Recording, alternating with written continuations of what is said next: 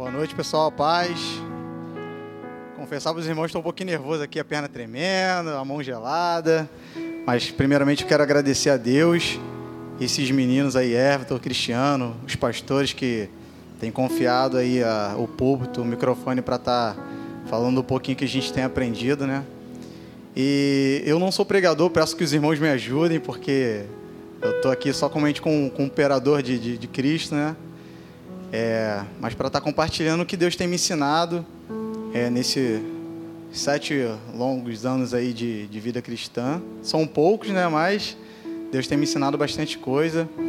É, eu vou estar tá falando mais é, como ensino mesmo, é, o que eu tenho aprendido até mesmo lá no CAD. Eu fiz um curso específico de desenvolvimento comunitário lá em Curitiba, perto do, do Everton. Tá? Estou até com a blusa aqui, quem não conhece.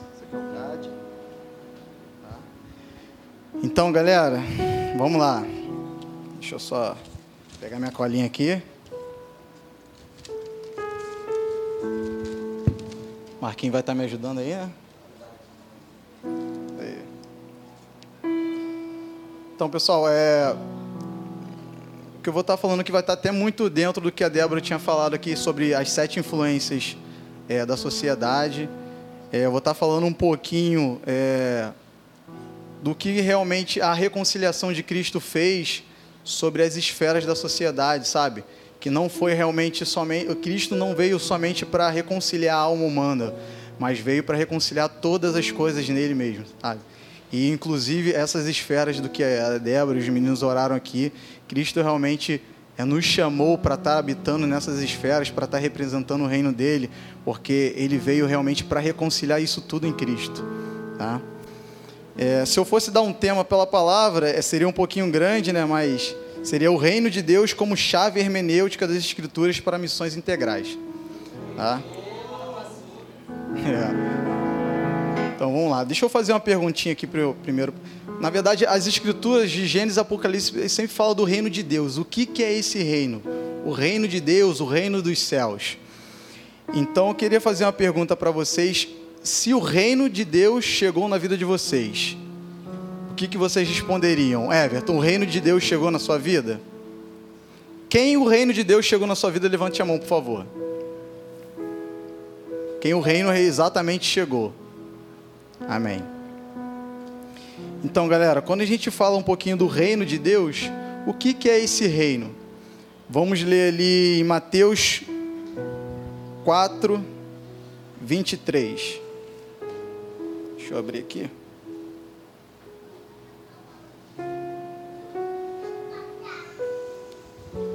Mateus 4, 23. Jesus foi por toda a Galiléia, ensinando nas sinagogas, pregando as boas novas do reino e curando todas as enfermidades e doenças entre o povo. Vamos lá, em Mateus 13, 14.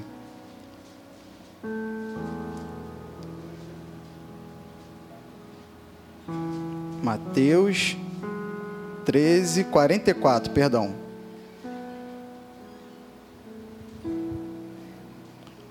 O reino dos céus é como um tesouro escondido num campo.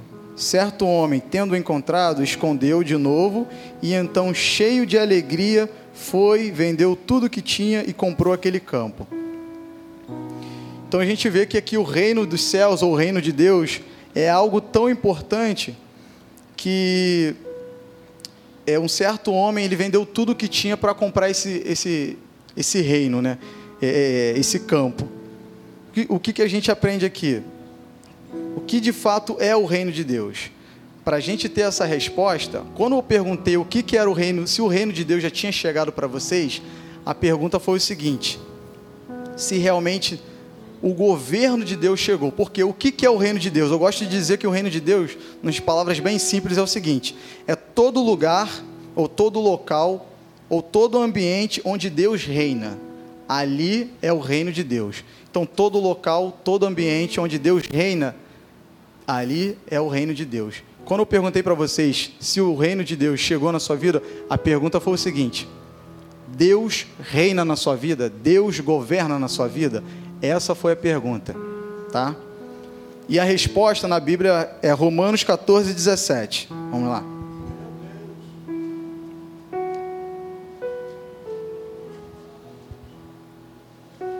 Romanos 14, 17. Pois o reino de Deus não é comida, nem bebida, mas justiça, paz, alegria no Espírito Santo. Então, isso que é o reino de Deus, ele é, é justiça, paz e alegria no Espírito Santo. Quando eu perguntei para vocês se o Deus governa na vida de vocês, a pergunta foi o seguinte: se a, a justiça de Deus reina, se a paz dele reina e se a alegria do Espírito Santo está habitando na vida de vocês. Essa é a resposta, o que é o reino de Deus. É... Deixa eu pular aqui para um segundo ponto. Por que, que a igreja existe? Essa é uma grande pergunta que a gente, que eu mesmo me fiz há muitos anos. O porquê a igreja existe de fato? E eu fui pesquisando realmente para ter o sentido, por que, que a gente está aqui, sabe? Tem que ter um algo, algo específico para isso. Então, é, a igreja existe para proclamar, servir, amar. A razão da existência da igreja é para que Deus governe sobre a terra. Essa é a existência final da igreja, para que Deus governe. Então vamos lá em Mateus 6, 9 ao 10, que é a oração do Pai Nosso, né? Deixa eu abrir aqui.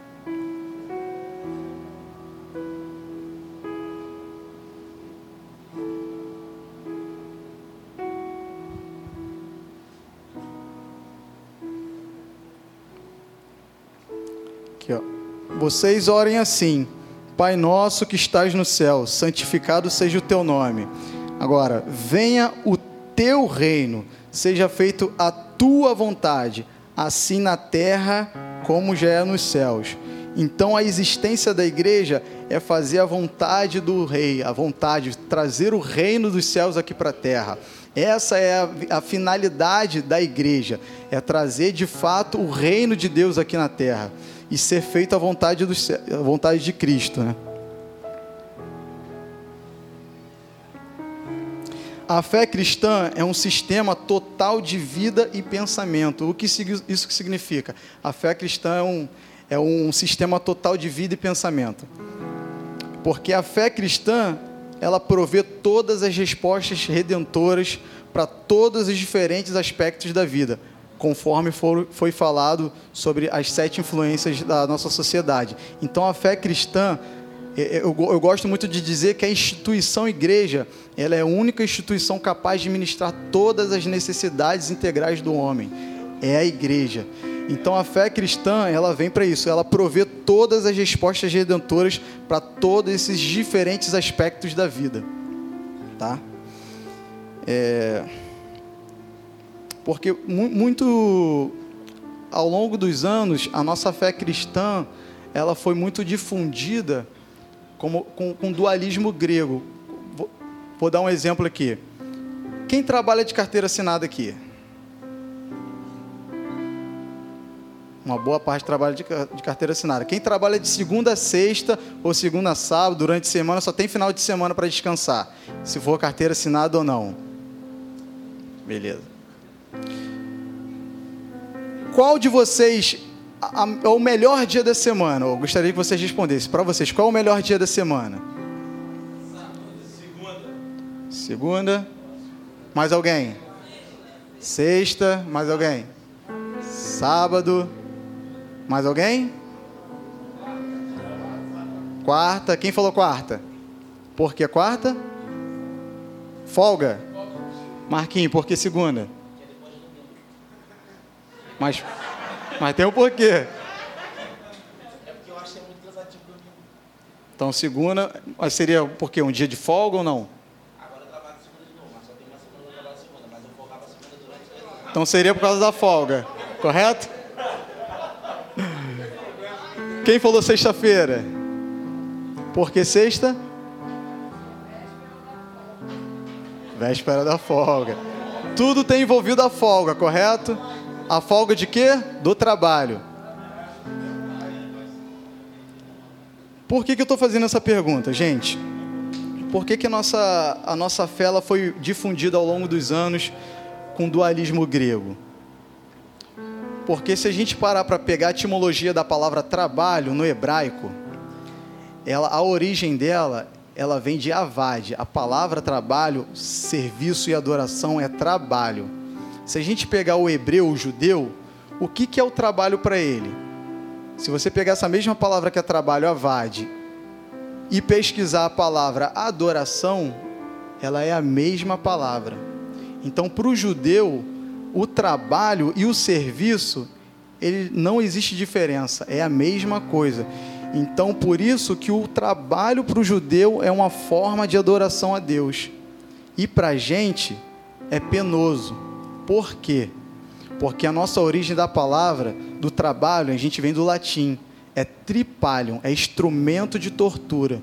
Então, quando a gente vai pegar essa etimologia da palavra, a gente vê por que, que o nosso melhor dia da semana é a segunda, é a sexta, é próximo à folga. Porque para a gente o trabalho é penoso. E se a gente trocar nossa mentalidade de trabalho penoso e, e começar a ter a mentalidade que o nosso trabalho é adoração a Deus também, a gente vai não mais trabalhar como tripalium, a gente vai trabalhar como avade, adoração. Tá?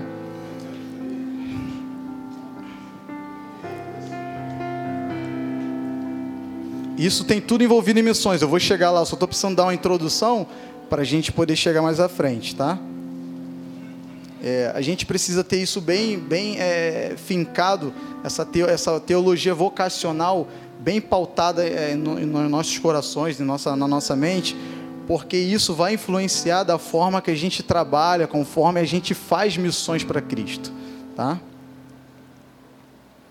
É, queria que abrisse 1 Coríntios 10, 31.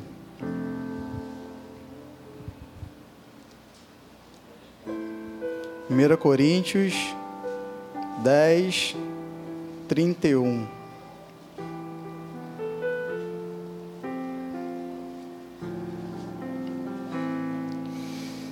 Quer comais, quer bebais, quer façais qualquer outra coisa, fazei tudo para a glória de Deus.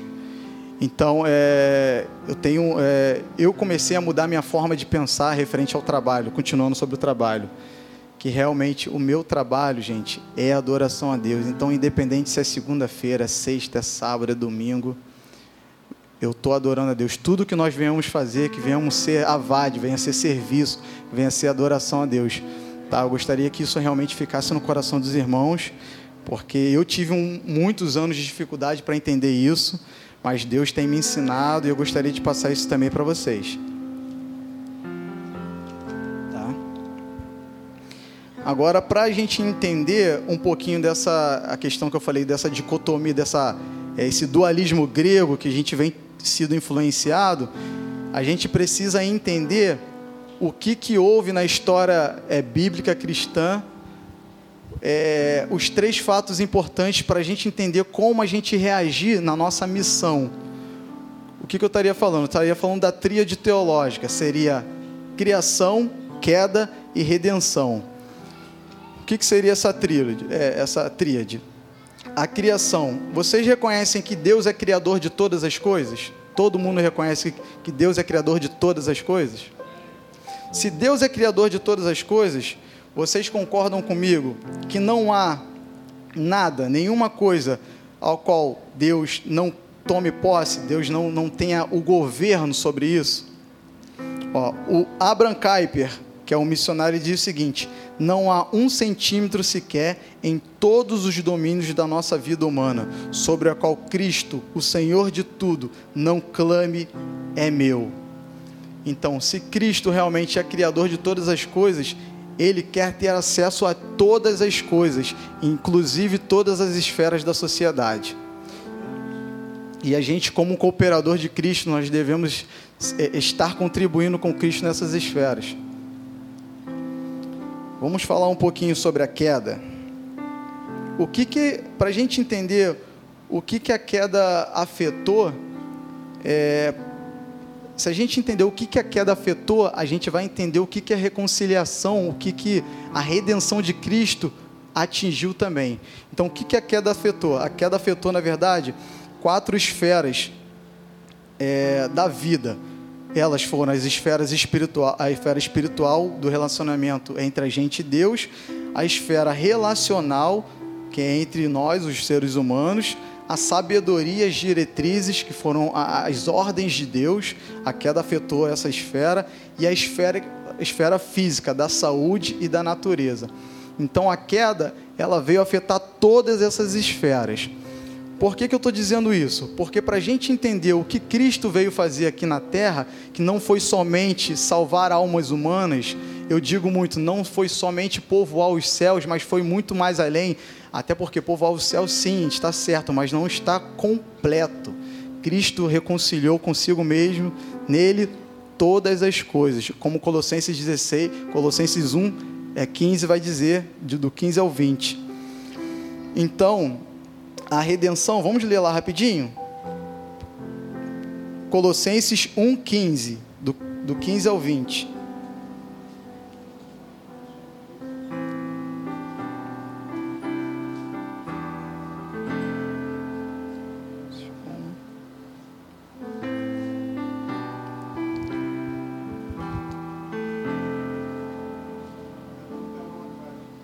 Ah, foi? Ah, vou.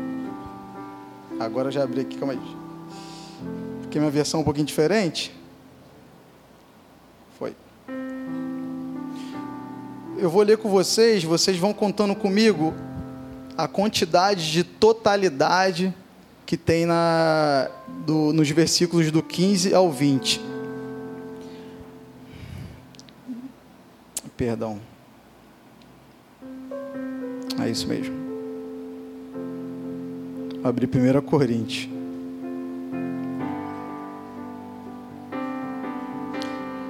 Tá, Colossenses 1,15.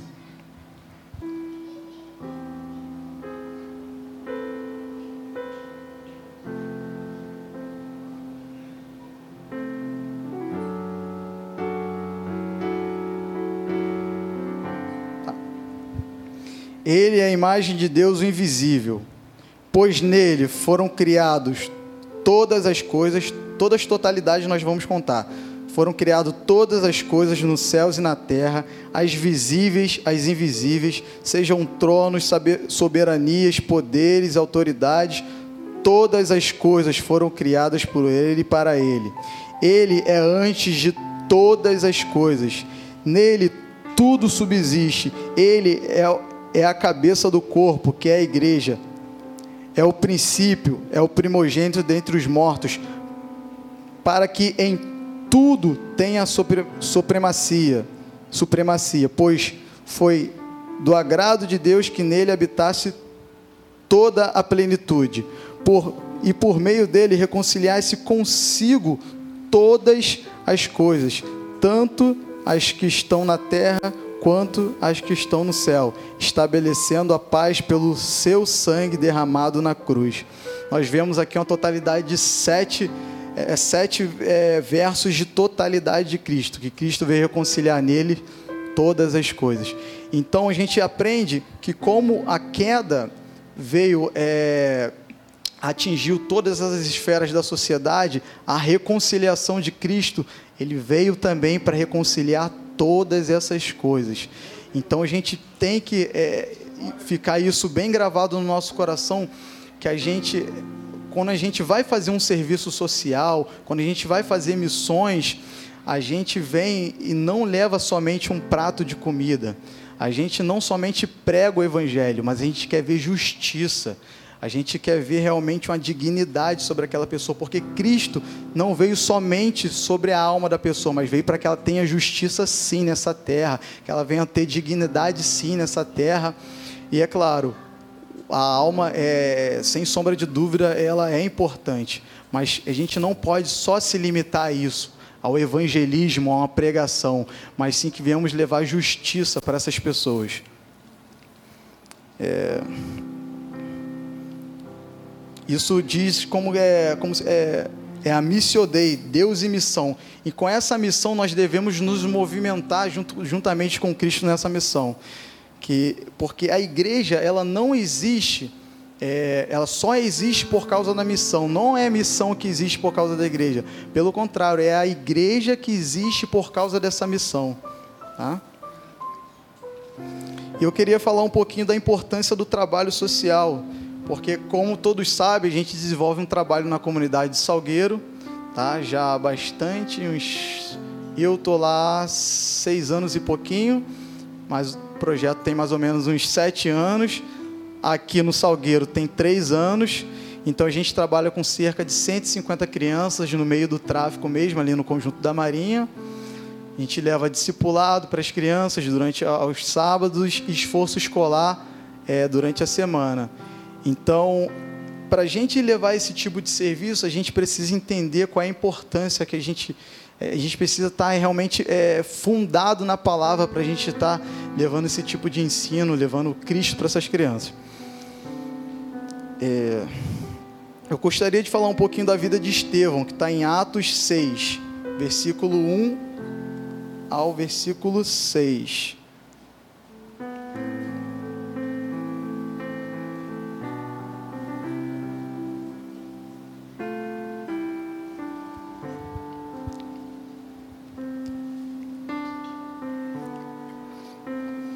Naqueles dias, Crescendo o número de discípulos, os judeus de fala grega, entre eles, queixaram-se dos judeus de fala hebraica, porque suas viúvas estavam sendo esquecidas na distribuição de alimentos.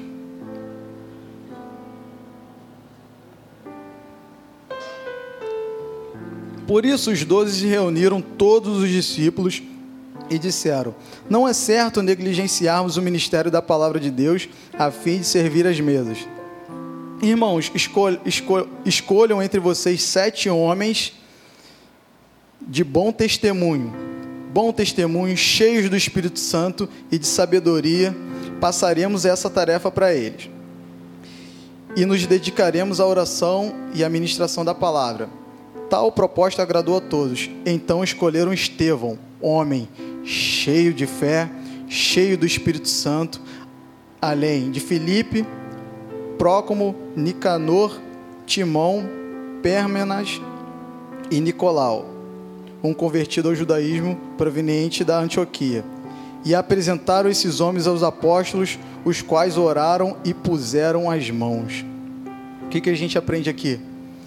Que para distribuir cesta básica, não é qualquer pessoa que está capacitada. Seja distribuir cesta básica, seja limpar um banco desse, que não é vergonha nenhuma. Então, tudo que nós viemos fazer para o reino de Deus, seja a coisa mais simples que for, como Estevão aqui, que era distribuição de cesta básica, olha os critérios que houveram.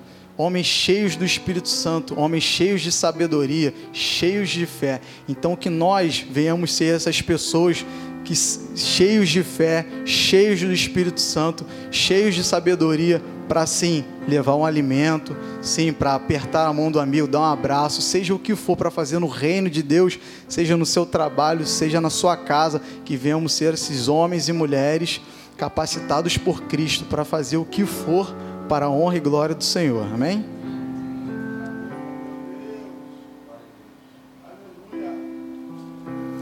Gente, um dos maiores movimentos de avivamento que, que houve na história eles tinham a necessidade de criar universidades. Para quê? Porque eles entendiam o seguinte: nós precisamos discipular as nações. E hoje em dia a gente não vê muito isso. O que, que a gente vê?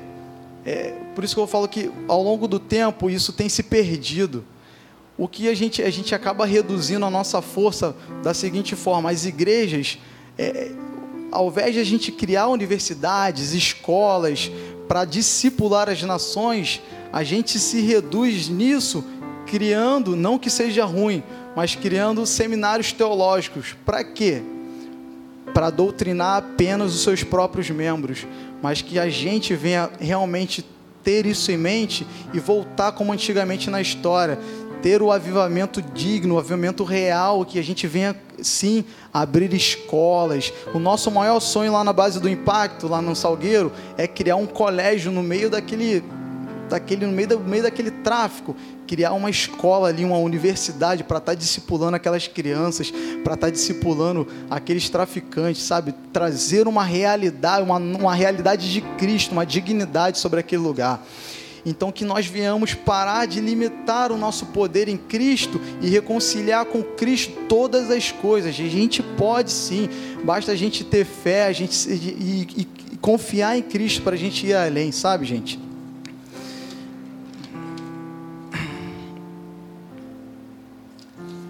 Deixa eu passar para outro ponto aqui.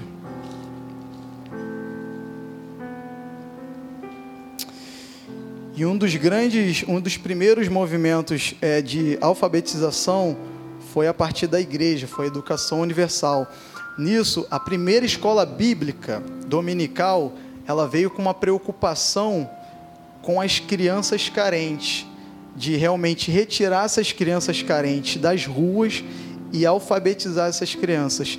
Até mesmo é, sobre a reforma de Martinho Lutero, a preocupação deles de ensinar a palavra alfabetizando com a própria Bíblia. Então, que a gente venha realmente é claro, a igreja é muito bom que tem escola dominical, mas se a gente tiver o pensamento de, cara, a gente tem escola dominical, mas a nossa escola dominical vai ser diferente. A gente vai buscar essas pessoas que estão precisando realmente ser alfabetizadas, estão precisando de alimento e trazer e alfabetizar elas com a palavra de Deus. Cara, a gente vai mudar muita coisa na nossa sociedade, sabe? Então, é, eu gostaria de passar uma informação também para vocês que lá em Israel, quando tem um mendigo, um morador de rua, é, e ele está pedindo uma esmola para gente, para alguém que estiver passando na rua, a palavra que ele usa no exato momento de pedir esmola é, é tzadaka. O que isso significa? Ele não pede, me dê uma esmola, mas ele pede justiça. A palavra tzadaka é justiça. Então ele, ele pede assim, me dê justiça.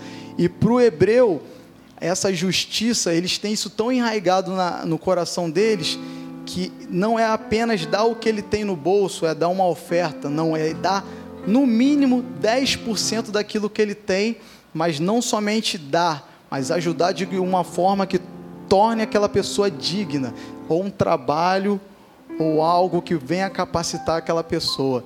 Então, que a gente, quando estiver na rua, estiver no trânsito, alguém estiver pedindo uma esmola, ou um vendedor de bala, cara, que a gente não venha dar somente uma oferta, mas que a gente venha ter a consciência e dar algo que a gente tem de verdade, que é o tzedakah, que é justiça, que viemos dar justiça para essas pessoas, que nós viemos levar justiça para essa sociedade. Eu anotei algumas coisas aqui, eu gostaria de falar para vocês que a fé cristã, ela sempre vai abrir espaço para a mudança. A fé cristã, ela sempre vai abrir espaço para a transformação. A fé, a fé cristã não aceita comodismo. A fé cristã, ela é para gente inconformada com qualquer coisa e contra. É, a claridade deu uma atrapalhada aqui. Que é contra o governo de Deus. A fé cristã não pode aceitar nenhuma forma de injustiça e opressão. Então, é, a nossa missão integral, o nosso desenvolvimento comunitário, então ele é mais, muito, muito além do que levar cesta básica, gente. O que a gente faz lá no Salgueiro é realmente levar justiça, é levar dignidade para essas crianças, é levar reconciliação de Cristo. A gente, como cooperador de Cristo, a gente, a nossa missão é essa, é reconciliar em Cristo todas as coisas. Levar dignidade para essas crianças, levar dignidade para aqueles meninos que estão no tráfico, levar dignidade para as famílias, sabe? E eu peço muito que vocês estejam orando para a gente, porque não é um trabalho fácil, é um trabalho árduo, que muitas das vezes dá vontade de desistir, a gente fica naquela, hoje eu não vou não, estou cansado, ficar naquele sol de 40 graus, é, é cansativo, mas é, Cristo renova as nossas forças todos os dias. E depois que a gente sai dali, é, é tão gratificante. É, Deus realmente tem mostrado que vale a pena. E Deus tem me falado muito que é 1 Coríntios 15, 15, 58. Sede firmes e constantes, sempre abundantes na obra do Senhor, porque o vosso trabalho não é vão no Senhor. E eu tenho carregado isso muitos e muitos anos sobre a minha vida, porque é pesado, é árduo, mas não é vão. O Senhor tem recompensado a gente, sabe? E só de eu estar aqui, isso já é, eu só tenho a agradecer a confiança que os pastores, que os meninos têm me dado. Como eu disse, eu não sou pregador, eu sou apenas aqui um contribuinte com Cristo. E estou aqui para ensinar um pouquinho que Deus tem me ensinado. E eu acho que é isso, né? Não é muito longo, mas eu agradeço a oportunidade, que o Senhor venha abençoar cada vez mais os irmãos e a confiança que vocês têm me dado.